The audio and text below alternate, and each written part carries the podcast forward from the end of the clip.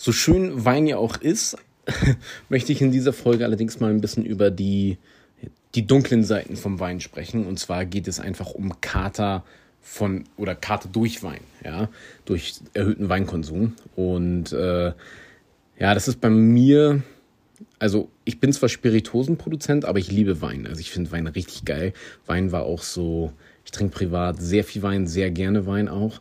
Und Wein war ja auch mein Einstieg in die legale Welt von Alkohol. Also ich habe zwar als Schwarzbrenner eben begonnen mit 15, aber Wein war das erste, wo ich wirklich legal meine Berührung hatte, wo ich damals eben parallel zu meiner Ausbildung zum Hotelfachmann mit 16 eben meine Sommelier-Ausbildung gemacht habe. Das heißt, Wein war von Anfang, von Anfang an immer mit dabei und in rauen Mengen sehr gerne, sehr oft und äh, vor dem Essen, nach dem Essen, zum Frühstück, äh, zum Mittag, wann auch immer. Wein hat immer gepasst, gerade auch sowas wie Champagner und so weiter. Das Ding ist, dass vom Wein damals schon immer einen stärkeren Kater bekommen habe als von Spiritosen und eben, ähm, ja, es wird, es wird immer schlimmer, sage ich mal so. Also Wein ist echt teilweise übel und am nächsten Tag geht es mir dann teilweise richtig dreckig. Das liegt eben einfach daran, dass bei Wein sehr, sehr viele Stoffe verarbeitet werden. Also du hast so, du hast lauter also zum, zumindest zum Beispiel sowas wie Schwefel. Also Schwefel ist dann eben der Konservierungsstoff, äh, der den Wein vom Umkippen schützt. Also das ist dann was auf dem Etikett. Es muss auch vermerkt werden, es eben enthält Sulfide. Ja, das ist diese Vermerkung für den äh, Schwefel und der Schwefel schützt den Wein davor, dass er eben nicht umkippt. Ja, also mit der Sauerstoffreaktion, also vor dieser Oxidation. Und er macht ihn sozusagen haltbar oder haltbarer. Und das ist einer der Stoffe, den dein Körper eben extra abbauen muss. Und umso mehr Stoffe dein Körper eben abbauen muss, umso mehr hat er eben zu kämpfen. Und das ist somit nicht nur das Gift von dem Alkohol, was dein Körper dann eben abbauen muss, sondern äh, kommen dann eben noch andere Stoffe mit dazu, die den Körper extra beanspruchen, extra äh, überfordern auch einfach. Also gerade bei erhöhtem Konsum reden wir über eine Überforderung des Körpers. Also dein, der Kater ist ja ein Symbol davon einfach, dass dein Körper einfach sagt, Alter, willst du mich eigentlich verarschen, was soll die Scheiße? Äh, ich strecke jetzt erstmal richtig. Also das, was du jetzt gerade gemacht hast, ist einfach zu viel. Und äh, ich streike jetzt hier mal ein bisschen. Ja? Ich schicke dir mal ein paar Signale, damit du Vollidiot auch mal ein paar Dinge lernst hier, ja. Wie du sicherlich weißt, äh, hilft die Lektion nicht besonders. Also spätestens ein paar Tage später hast du es wieder vergessen, dann geht es wieder von vorne los. So ist es bei mir zumindest.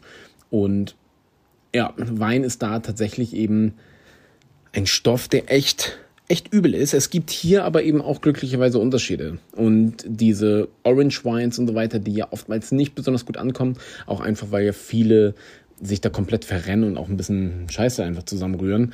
Ähm, aber das sind eben alles Dinge, wo weniger Stoffe drin sind, wodurch äh, der Wein einfach verträglicher eben ist und du am nächsten Tag auch nicht so einen übelsten Schädel hast. Ja, auch gerade bei hochwertigem Champagner zum Beispiel. Ich liebe Champagner, Alter, geiles Zeug da ist es eben auch, also richtig guter Champagner, da wird eben weniger hinzugegeben, ja. Und auch bei Wein gibt es hier nochmal Unterschiede. Ich möchte da auch gerne nochmal separat in einer gesonderten Folge eben eingehen. Also es ist bei Wein eben nicht nur die Sulfide, die da eben hinzugegeben werden, sondern da gibt es durchaus noch ein paar andere Tricks, ein paar andere Stoffe, die verarbeitet werden.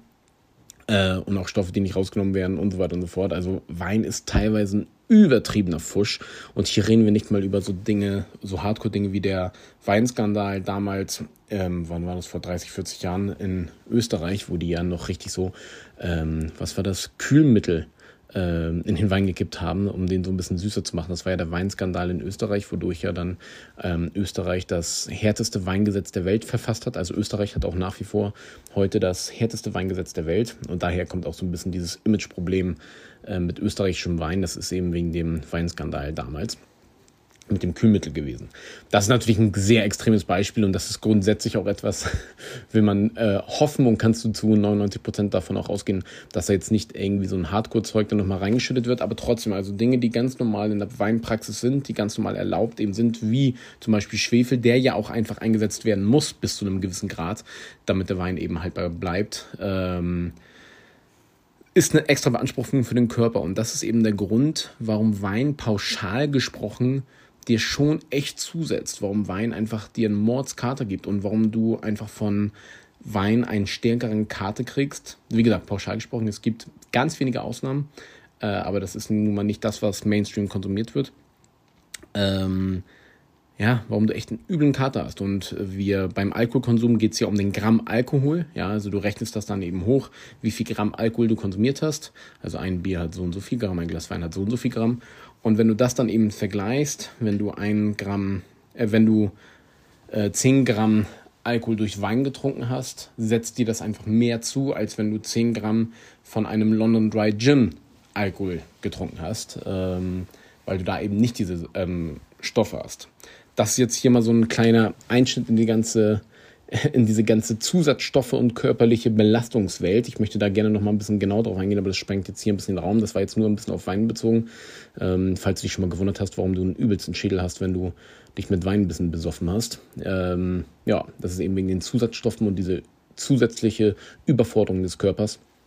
Und da gehe ich dann gerne an einem anderen Tag noch mal ein bisschen genauer drauf ein, wie das denn mit Spiritosen ist, weil Spiritosen sind auch nicht gleich Spiritosen und du hast durchaus einen übleren Schädel oder äh, von gewissen Spiritosen und äh, andere Spiritosen vertragen wir deutlich besser, wenn es rein um die Alkoholverträglichkeit und auch mit dem ja mit dem Kater am nächsten Tag eben geht. Aber wie gesagt, dazu gerne an dem nächsten Tag mal mehr. Ich gehe jetzt nämlich weiter und mir ein bisschen Wein reinziehen.